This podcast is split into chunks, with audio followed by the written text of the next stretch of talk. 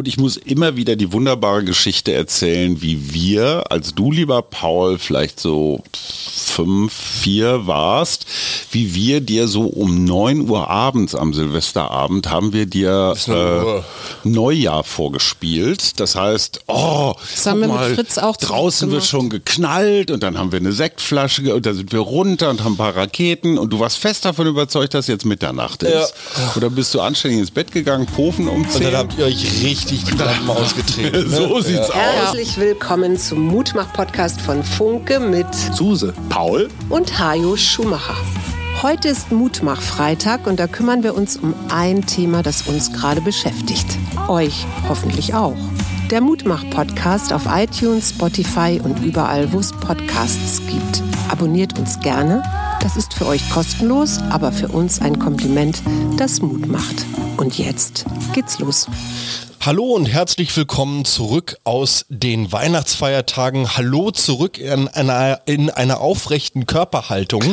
Und hallo Mama und Papa. Wir haben uns ja heute für diese Weihnachts-Rückblick-Info-Folge so einiges vorgenommen. Aber zu den großen Ankündigungen kommen wir später. Zuerst einmal will ich euch fragen, wie war denn Weihnachten für euch? Großartig. Also ich bin euch sehr dankbar, dass sowohl du mit deiner Lebensgefährtin am Heiligabend das Essen gemacht hast. Dein Bruder hat das ja noch ein bisschen ergänzt und dein Bruder hat dann am nächsten Tag gekocht. Und ich hatte, glaube ich, das entspannteste Weihnachten ever. Also wenn ich mal meine Kindheit da rauslasse. Das Ja. ähm, ich fand es jetzt ehrlich gesagt gar nicht so anders als viele andere Tage, weil wir haben ja relativ wenig zusammen gemacht. Also wir waren so eher fünf Entitäten, die jeder so für sich irgendwas getrieben haben. Wir haben nicht gespielt, wir haben nicht gesungen, wir waren nicht in der Kirche, wir Wir haben haben eigentlich keine Gedichte aufgesagt. keine Gedichte aufgesagt, es gab keine Geschenke, also es gab ganz wenige Momente des wirklichen Zusammenseins im klassischen Sinne, so unterm Tannenbaum. Ich habe das Zusammensein am ehesten in der Küche wahrgenommen, weil da ja das meiste passierte. Also da Voll. Musste irgendwie geschnippelt gemacht getan werden und ich fand, das war eigentlich so das Weihnachtsepizentrum. Wir haben ja auch geschnibbelt, ne? Wir haben ja im Sankt, in der St. Christophorus-Gemeinde wieder geholfen, dass auch andere Menschen ein schönes Mahl zu Weihnachten bekommen. Genau, ich habe mal wieder meine Qualitäten als Kartoffelschäler spielen lassen. Ja, aber echt eine Menge weggemacht. Fühlte sich übrigens wieder mal gut an, bevor man selber so in die Völlerei einsteigt, dann nochmal irgendwas für andere zu machen. Wollen wir schon über die Zukunft reden? Weil wir haben nämlich große Dinge anzukündigen, dass wir ab Anfang Januar mal ein paar Wochen nicht in Europa sind.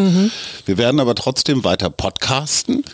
Wir sind in Südamerika. Wir wissen noch gar nicht so ganz genau wohin. Wir haben nur einen One-Way-Flug nach Buenos Aires, weil da unser Kleiner einen Spanischkurs macht und wir denken, oh, wenn es den Kindern so gut geht, dann äh, warum uns nicht? Schade, ja- Paul. Nee, ich finde das total nachvollziehbar und ich wünsche euch wirklich, wirklich ganz, ganz viel Spaß. Ich äh, sehe die, die ersten Monate des neuen Jahres als äh, Herausforderung und ich bin sehr gespannt darauf, wie sich auch so unsere Podcasts entwickeln werden, was ihr so mitbringt aus Südamerika.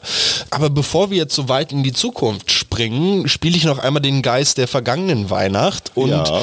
äh, will euch einmal fragen, gab es in dem letzten Jahr so eine Folge, auf die ihr zurückguckt? Also guckt ihr irgendwo auf eine Folge im Podcast ja und sagt, Mann, da habe ich dann doch nach Abschluss, nach Aufnahme echt noch eine ganze Menge drüber nachgedacht. Also das war bei ganz vielen der Fall. Also ich muss Ja. sagen, die Dichte und die Qualität unserer Gespräche, was weniger an uns lag als an den Gesprächspartnern, war schon ganz schön gut. Worauf ich ein bisschen stolz bin, ist diese Serie Meine erste Reise. Die habe ich ja im Wesentlichen alleine gemacht. Ähm, Und das waren so, ich glaube, 40 Leute, mehr oder weniger prominente Menschen, die von ihren ersten alleine Reisen als junge Menschen berichtet haben. Fand ich ganz schön gut. Ich finde, dafür hätte man so einen deutschen Podcastpreis Special. Aber gut, das nur am Rande.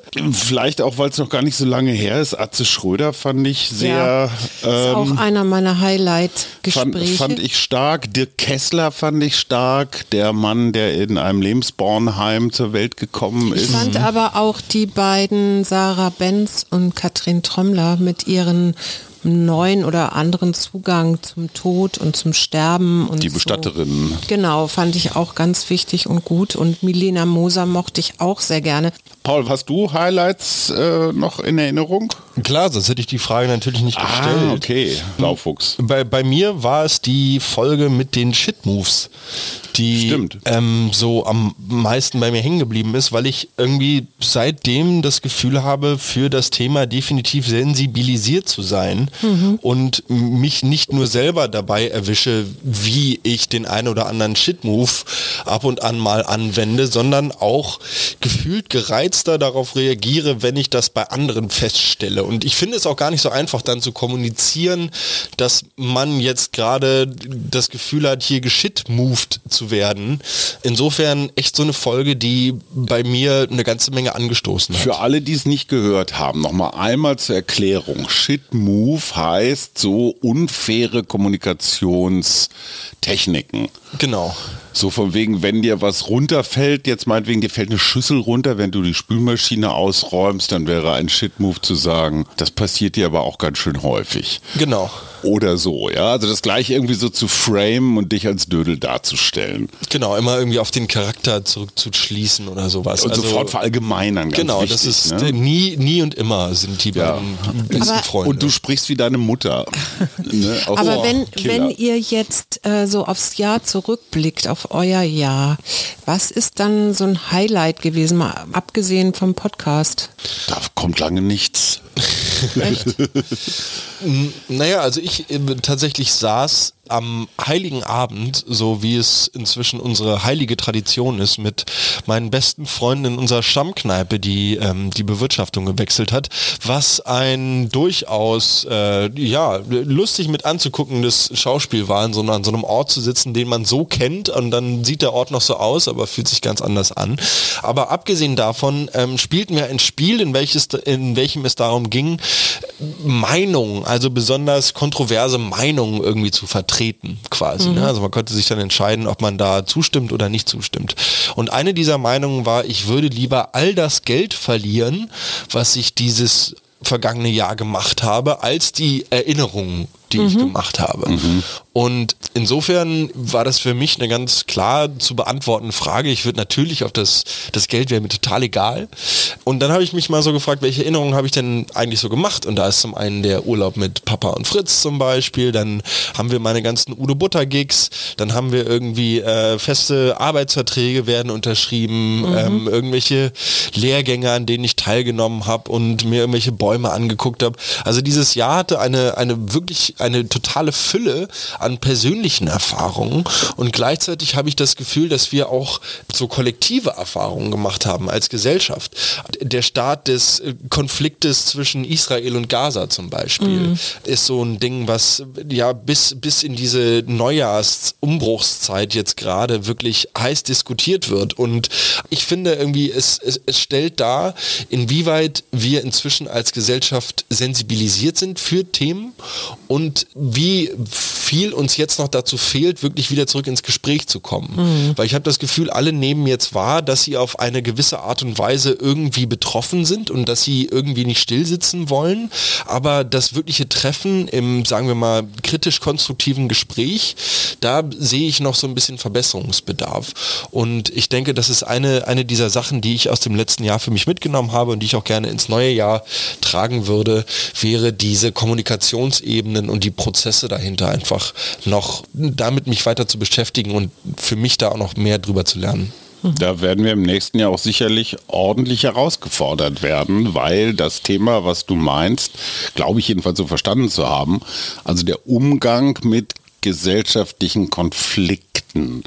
Ne? Also bist du Russland, bist du Ukraine, bist du Palästina, bist du Israel? Und diese Frage wird sich innenpolitisch nächstes Jahr stellen, nämlich wie gehen wir mit der AfD um? Mhm. Sind das Nazis, mit denen man auf gar keinen Fall, auf gar keiner Ebene überhaupt nicht zusammenarbeiten soll? Mhm. Oder aber muss man sich den Realitäten stellen und wenn es halt Bürgermeister, Oberbürgermeister, Landräte und vielleicht demnächst auch noch äh, gewählte äh, Minister, Ministerpräsidenten wie gehen wir damit um? Und das ist letztendlich nichts anderes als diese Israel-Frage, jetzt halt nur nach innen gedreht. Mhm. Und davor habe ich ehrlich gesagt ein bisschen Muffen, weil aus Österreich, aus Italien, aus Frankreich wissen oder aus Skandinavien auch wissen wir, wie diese Prozesse verlaufen mit den Rechten. Mhm. Wie die arbeiten, wie die Tricks sind, wie es erstmal übers Land dann so langsam Richtung Hauptstadt schwappt. Diese ganze ja, Trumpisierung zum Teil.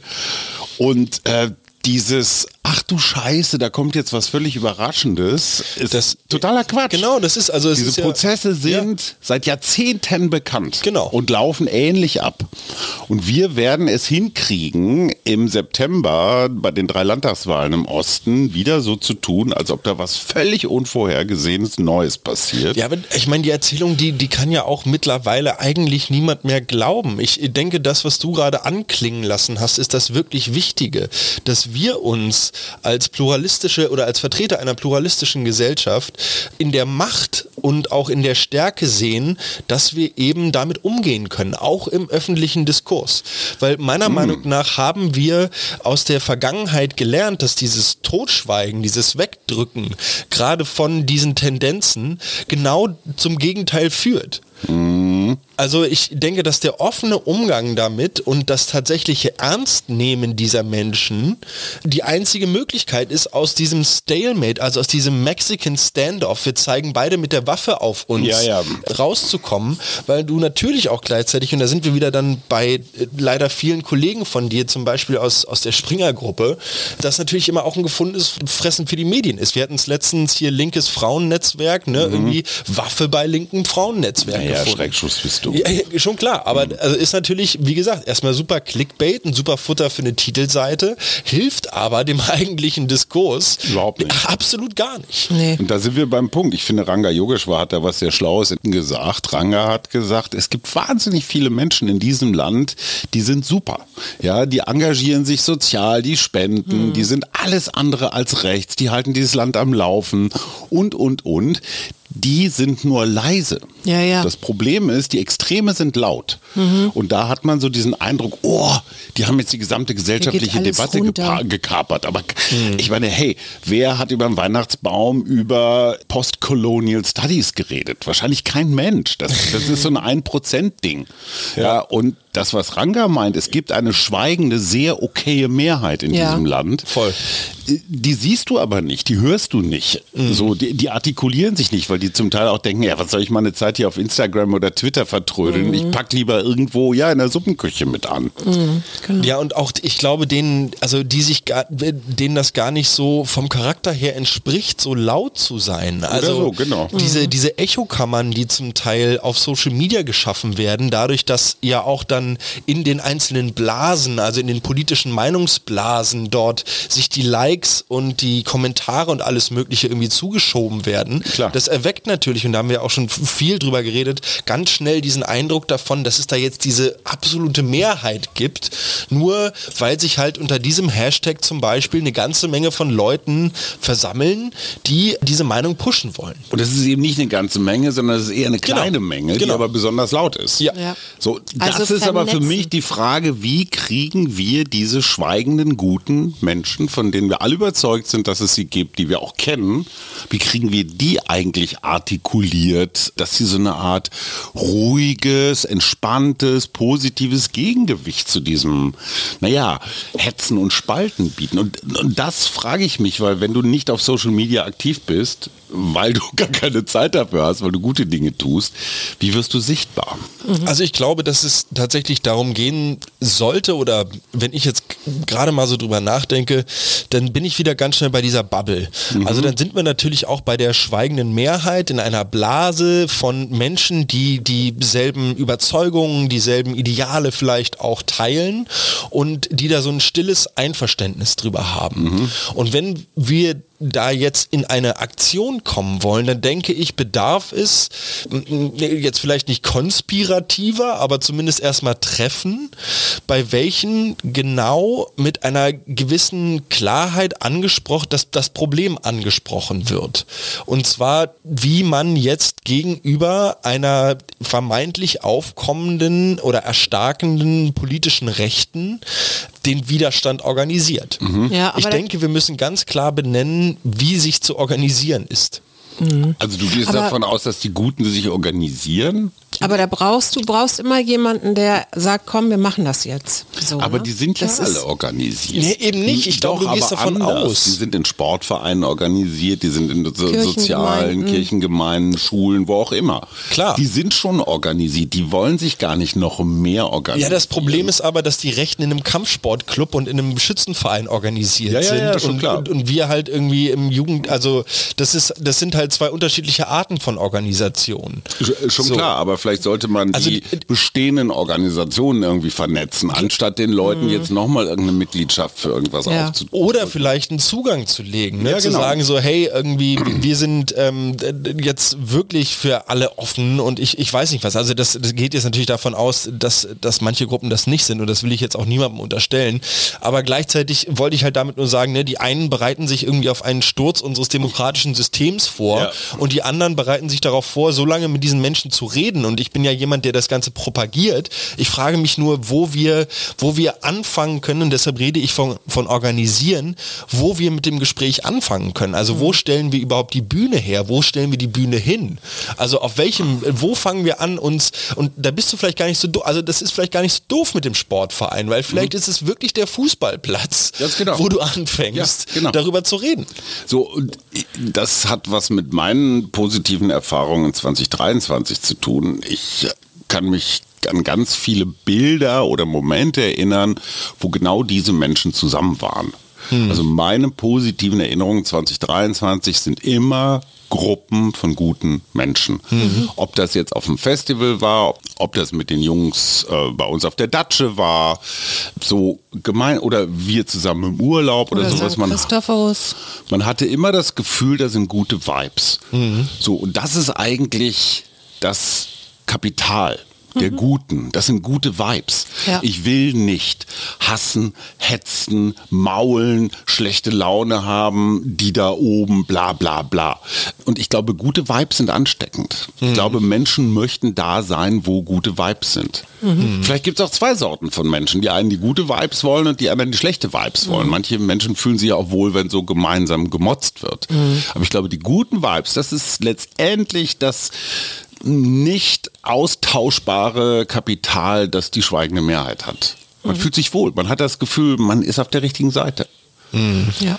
Das habe ich bei den Rechten nicht. Wobei die leider dummerweise auch das Gefühl haben, auf der richtigen Seite zu sein. Genau. Ne? Ja. Ich glaube, da bist du wieder bei diesem Punkt Gemeinsamkeit. Ne? Also es Aber unsere Seite ist die richtigere. ist eben genau. Also moralisch Jetzt. sind wir natürlich die Könige. Ja. Also ich hatte auch ein Highlight, das war meine Masurenreise mit dir, lieber Schatz. Ja. Auch wenn das jetzt so ein bisschen wegführt von eurer kontroversen Diskussion gerade eben. Aber das war ja letztendlich mein Urlaub im letzten Jahr. Und ähm, das war wunderschön. Also, aber das lag natürlich auch wieder daran, dass die Natur da einfach so großartig ist und gleichzeitig meine äh, Verwandtschaft noch mal so ein bisschen näher an mich rangerückt ist. Und Ansonsten habe ich wirklich sehr viel Buchschreiben im Kopf, allerdings auch im Garten, was auch wieder schön war. Also das auch wirklich draußen zu tun und zu schreiben. Jetzt bin ich sehr gespannt, weil es kommt ja Anfang April das Buch, wie das angenommen wird, was es da für Resonanz gibt. Das Positive an Masuren war für mich Lernen. Weil ich wusste aus dieser Gegend der Welt, obwohl sie gar nicht so weit weg ist von hier, wusste ich ziemlich genau gar nichts. Also wie nah das ist in alle die Gegenden, die wir gerade problematisch finden. Also Ukraine, Kaliningrad, Weißrussland, Litauen und, und, und. Und da bist du einfach mittendrin. Und Ja. das fühlt sich selbst von Berlin aus irre weit weg. Und ich war da zum ersten Mal und ich habe ganz viel gelernt. Und das, was ich, was auch wichtig war, was jetzt so ein bisschen reinpasst in das, was ihr da eben besprochen habt, ist, ich habe dieses Jahr wieder allen meinen liebsten Freundinnen und Freunden eine Karte geschickt und wo es mir wirklich darum ging, die Freundschaft noch mal so hoch, hochleben zu lassen und zu sagen, wie schön, dass du in meinem Leben bist. Weil das, dieses Zusammen Zusammengehörigkeitsgefühl, also diese Verbundenheit, die trägt mich halt auch. Also zu wissen, egal was passiert, ich kann immer irgendwen anrufen und die oder der hat eine Idee oder hilft mir weiter oder so. Also ich bin nicht allein auf dieser Welt. Auch wenn es vielleicht manchmal Momente des Alleinseins gibt oder so, die ja, die ja gar nicht so schlecht sein müssen. Aber ich bin nicht, also ich bin verbunden. Ich bin verbunden mit den Menschen um mich rum und ich kann meine kleinen Schritte gehen. Vielleicht ist das Buch auch ein Teil jetzt wieder in dieser größeren ähm, Kontroverse oder überhaupt im Gespräch zu sein oder so, aber ich kann was tun. Und das ist äh, vielleicht auch nur auf meinen kleinen Bereich beschränkt, aber da Gutes zu tun und da zu sehen, was da für viele gute Menschen sind, ist ist auch wieder befrucht, um, um, um mehr zu machen oder weiterzumachen. Aber damit machst du ja alles richtig. Damit schaffst du ja zumindest mal in deinem In Rahmen, Bubble, ja. in, in deiner Bubble sowas wie Zusammenhalt. Ja, Ja. voll. Ja, also du bekräftigst die guten Verbindungen zu guten Menschen. Genau. Und insofern, klar können wir jetzt immer über das große Ganze reden, über die Gesellschaft, aber das ist dein Teil, den du beiträgst zu einer guten Gesellschaft. Das finde ich super. Und außerdem Selbstwirksamkeit. Sich Ja. selbst hinzusetzen, eine Karte an irgendwen zu schreiben und zu sagen, boah, wir haben uns letztes Jahr vielleicht zu wenig gesehen, ich habe an dich gedacht, du bist mir wichtig. Du tust was. Ne? Ja. Du kommst, du wartest nicht darauf, dass du eine Karte kriegst, sondern du schreibst eine. Nee, nee, und das war mir auch einfach wichtig, das nochmal so wirklich da so, so, ein, so einen Zusammenschluss wieder herzustellen. Ja, ne? perfekt. Das ist das quasi das aktive Aussenden von guten Vibes und, und Genau. um einmal kurz nochmal bei Polen und bei Masuren zu bleiben, ist das nicht auch eigentlich politisch gesehen ein ganz äh, äh, positives Beispiel? Hat da nicht gerade die Opposition um Herrn Tusk, nachdem die irgendwie so einen leichten Rechtsrutsch hatten, jetzt irgendwie auch wieder ganz schön zugelegt? Ich würde es mit unserem Polenbesuch gerne in eine Verbindung bringen. Ja. Also wir fahren dahin. Die Good und Vibes schwupp, habt ihr, genau, habt ihr schwupp ist die mitgebracht. Ära Kaczynski vorbei. Ja. Ich habe äh, noch ein schönes Beispiel. Und zwar ist das unser Freund und hier schon vielfach gelesener Olli Wurm, der ja immer 13 plus 13 Gedichte veröffentlicht und wir haben auch, das ist übrigens auch eine Folge, die richtig gut gelaufen ist, Paul, als wir das gelesen haben. Cool. Und der hat sich jetzt gesagt, okay, gegen Antisemitismus für das Erinnern und hat ein Sonderheft hergestellt, das kann man sich runterladen als PDF. Das, den Link packe ich auch in die Show Notes, wie es so schön heißt. Und ich habe dieses eine Gedicht von Hilde Domin, das haben wir damals auch gelesen, das weiß ich noch, Hilde Dopamin. genau mitgebracht, das, weil ich finde das auch so wunderschön. Wer es könnte, heißt das. Wer es könnte, die Welt hochwerfen, dass der Wind hindurchfährt. Wie, das war schon das ganze Das Gedicht? ist das ganze Gedicht. Ach, super. Ja. Das beneide ich an Dichter ein bisschen, weißt du? Wir müssen immer ein ganzes Buch voll Ja. Und vor allem, und- äh, also sorry, aber den Dichter und den Journalisten Ja. trennt doch nur der Mut zur Dreistigkeit, oder? Also wirklich zu sagen, zu sagen, pass auf, ey, diese, mehr als diese zwei Zeilen kriegt ihr von mir nicht, das war's. Ja. So, und jetzt erstarret Ja, in friss, Ehrfurcht. friss. Ja, fall um. Ja, okay, ja, stimmt. Aber Dichter ich find, sind dreister. Ich finde das, finde das von Olli auch ganz großartig, immer wieder auch da wieder dran zu erinnern. Also Heinrich Heine ist da auch drin, ja. Mhm. Heinrich Heine hatte auch jüdische Wurzeln und das ist für uns deutsche, deutsche Dichtkunst, das gehört zur deutschen Kultur dazu, ja. Ja, und daran, ja, ja, aber da sehe ich auch, und das vielleicht auch ein Learning aus 2023, die klassischen Vorwürfe, die klassischen Diskriminierungsvorwürfe, zum Beispiel Antisemitismus, sind so oder werden so inflationär gebraucht, ja. dass du fast gar nicht mehr, also alles, was du sagst oder tust, kann auf irgendeine Art und Weise antisemitisch, anti-ziganistisch, anti dieses, anti jenes ich fände es super, wenn es uns gelänge, daraus eine Positiverzählung zu machen. Ja, voll. Die nämlich nicht heißt, du bist anti irgendwas. Genau. Nee, nee. Weg mit diesen Schuldsachen und so. Ich so. stimme dir da voll zu.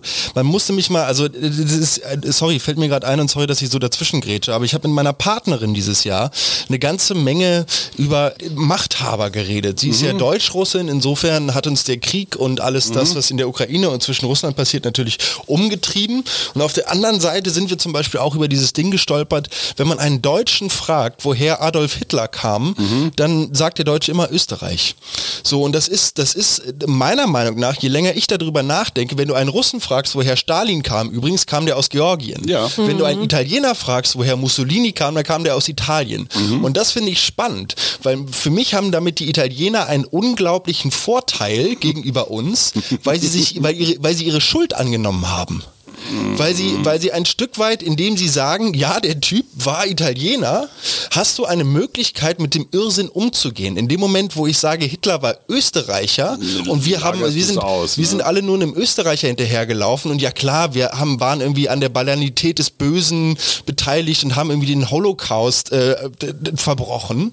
So, aber das ja alles nur, weil wir mussten. Mhm. So, dann ist das für mich eine Art und Weise der Schuldabweisung, die da genau dazu führt, dass wir keinen positiven Umgang finden, weil wir anti sein müssen, weil wir diese alte Schuld noch gar nicht an uns rangelassen haben.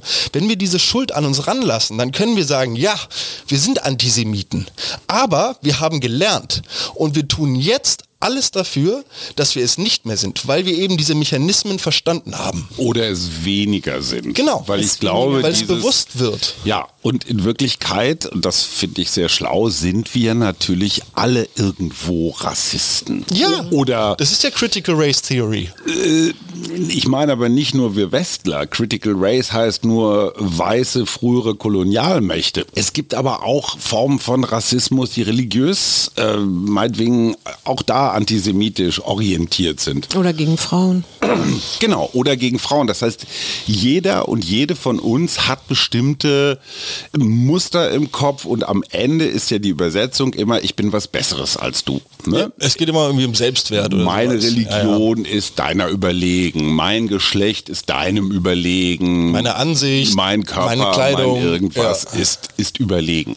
Und allein aus diesem Überlegenheitsdenken, ich bin besser als irgendwer rauszukommen und hineinzukommen in so ein Akzeptieren von erstmal grundsätzlich sind wir alle gleich, ja. was ja in jeder Verfassung als erster Satz steht. Ja? ja? Also wir sind alle gleich. Die Würde des Menschen ist unantastbar, heißt unverhandelbar, alle dieselbe, fertig.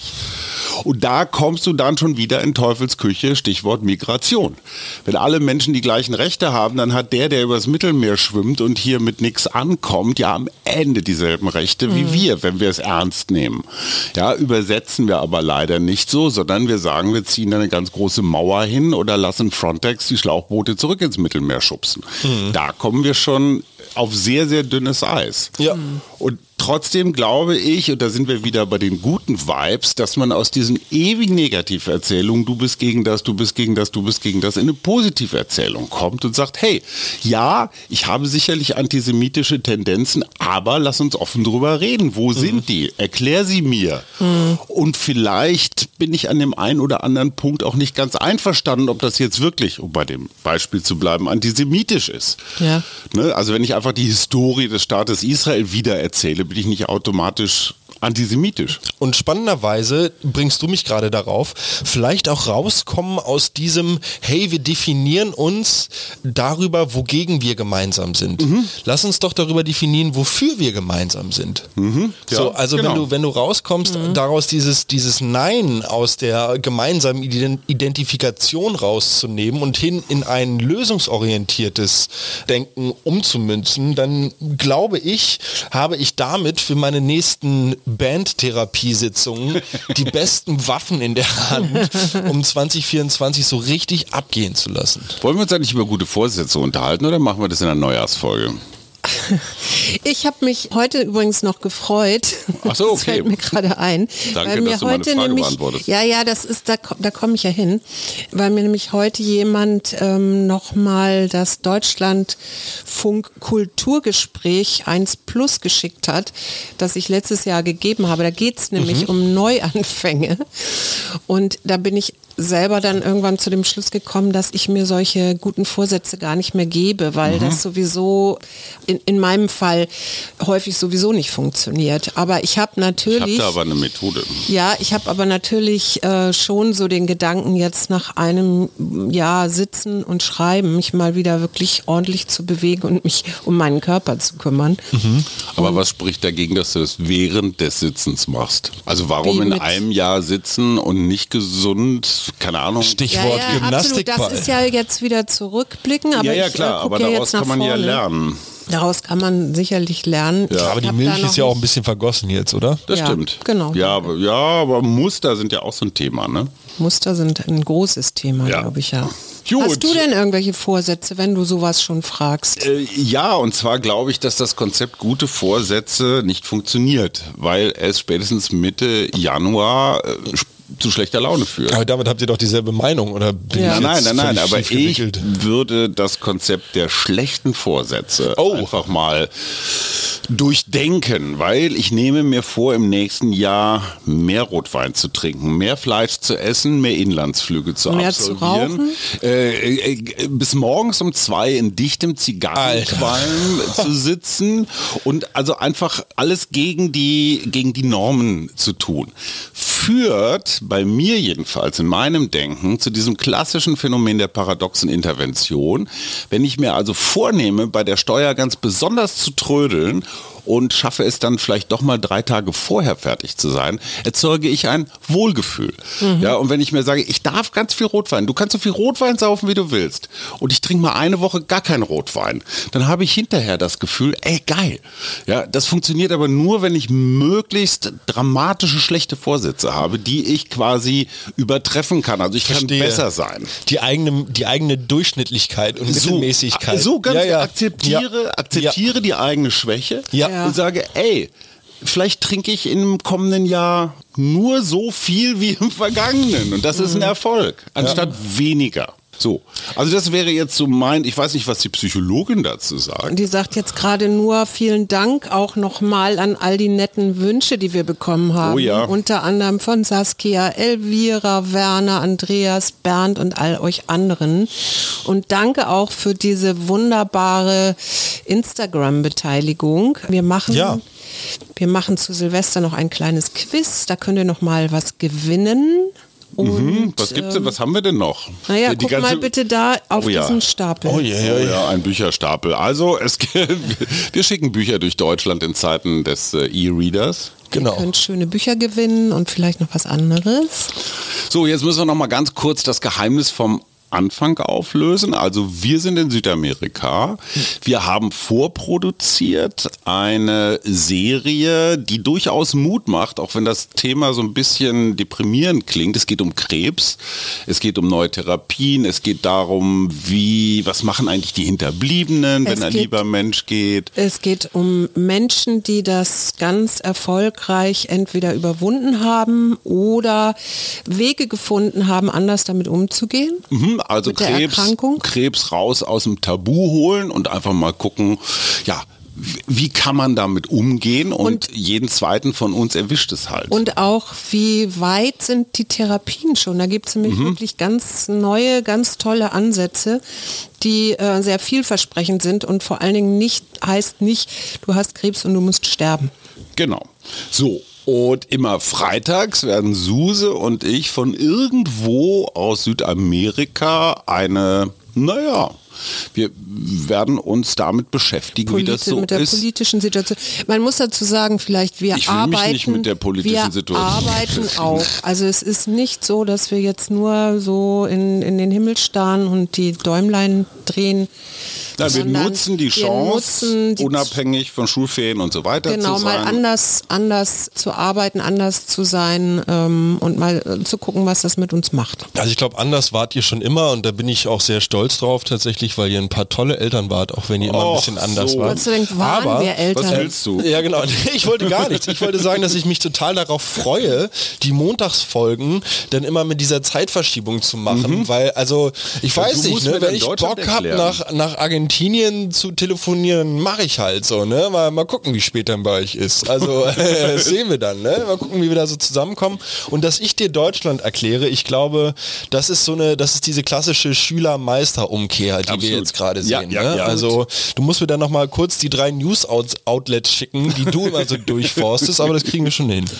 Wir hören uns auf jeden Fall noch, bevor wir losfahren und wünschen euch jetzt erstmal ein entspanntes Wochenende mit Silvesterfeierei oder auch nicht. Was machen wir zu Silvester eigentlich?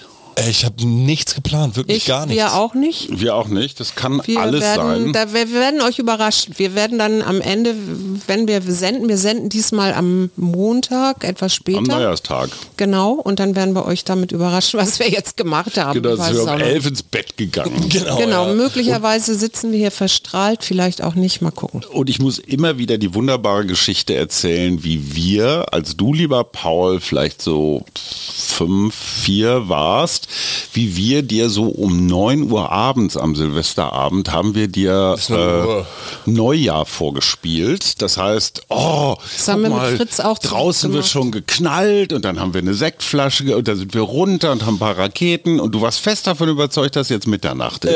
Ja. Oder bist du anständig ins Bett gegangen, Pofen um Und 10? dann habt ihr euch richtig die Lampen ausgetreten. Ne? so sieht's ja. aus. Ja, und dann war plötzlich, waren wir bei Nachbarn und irgendwann gab es plötzlich so ein, oh, lass uns mal nach dem Kind gucken und dann war das Kind nicht mehr da.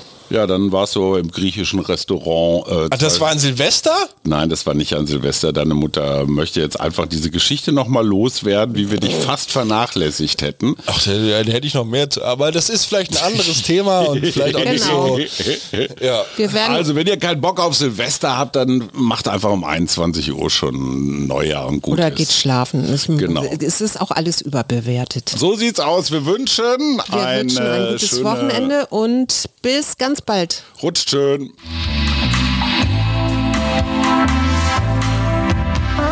Das war der Mutmach-Podcast von Funke. Jeden Montag, Mittwoch, Freitag ganz frisch. Unterstützt uns bei steady.fm, folgt uns auf Instagram oder hinterlasst gerne eine nette Bewertung. Wir hören uns.